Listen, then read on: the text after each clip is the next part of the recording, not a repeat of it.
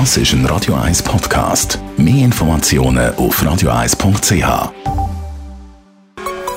Der Konsumententipp auf Radio 1 präsentiert von comparis.ch, einem führenden Schweizer Internetvergleichsdienst. comparis.ch. Wer ist in die neue Mietwohnung gezogen? muss schon gerade wieder eine Mietkaution hinterlegen. Und was ist jetzt da mit der äh, vorgängigen Mietkaution? Nina Spielhofer von comparis.ch.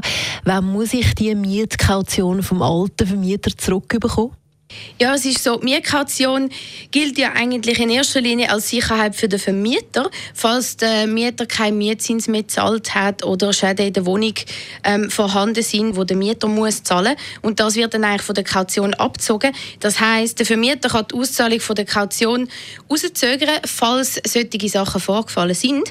Wenn das nicht zutrifft, dann sollte der Vermieter eigentlich Kaution spätestens innerhalb von 30 Tagen freigeben. Das heißt, dass man dann eigentlich die spätestens es nach einem Monat wieder sollte. Was muss man dann machen, wenn es der Vermieter nicht zahlt? Die Verwaltung sollte nach 30 Tagen ähm, den Betrag überweisen, aber sie ist nicht verpflichtet dazu. Das heißt, wenn man jetzt, äh, wenn man jetzt nichts mehr gehört hat und das Geld nicht überkommen hat, sollte man unbedingt bei der Verwaltung oder beim Vermieter nachfragen. Im schlimmsten Fall dann auch noch einen eingeschriebenen Brief schicken.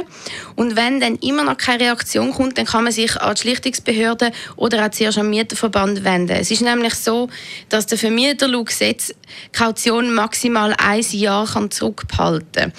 Das eigentlich wirklich nur, wenn etwas vorgefallen ist. Es gibt aber natürlich immer Ausnahmen und äh, der Mieter hat erst recht nach einem Jahr quasi auf dem Rechtsweg zu reklamieren und die Kaution dann zurückfordern. Wenn man jetzt die noch nicht bekommen hat, man zu wenig Geld hat für die neue, man also über eine Versicherung, die zahlt mit den jeweiligen Zinsen, kann man die vom ehemaligen Vermieter zurückgezahlt bekommen? Nein, das kann man nicht.